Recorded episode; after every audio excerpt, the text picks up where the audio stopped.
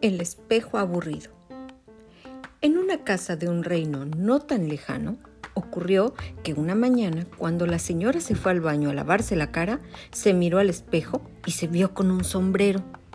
Como no recordaba haberse dormido con un sombrero puesto, se tocó la cabeza y aunque el reflejo decía lo contrario, no tocó nada más que el peinado despeinado.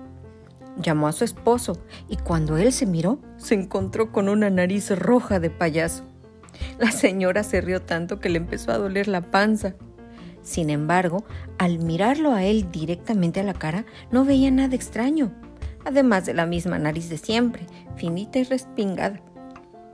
Descolgaron el espejo y observaron por detrás, pero no había nadie haciéndoles ninguna broma. Limpiaron un poco el vidrio y se volvieron a mirar.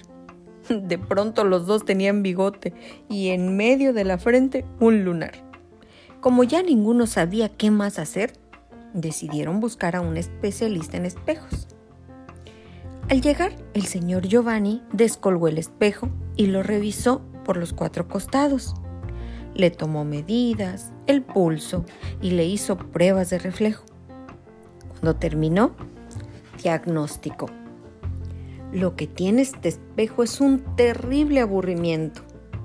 ¿Y cómo lo curamos, señor Giovanni? preguntaron el señor y la señora.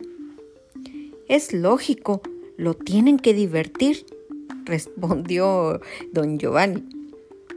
A partir de ese día, si querían verse en el espejo del baño sin ser burlados, debían hacer alguna mueca o contarle algún chiste. Cuando recibían visitas, al lado del espejo la señora colgaba un cartelito.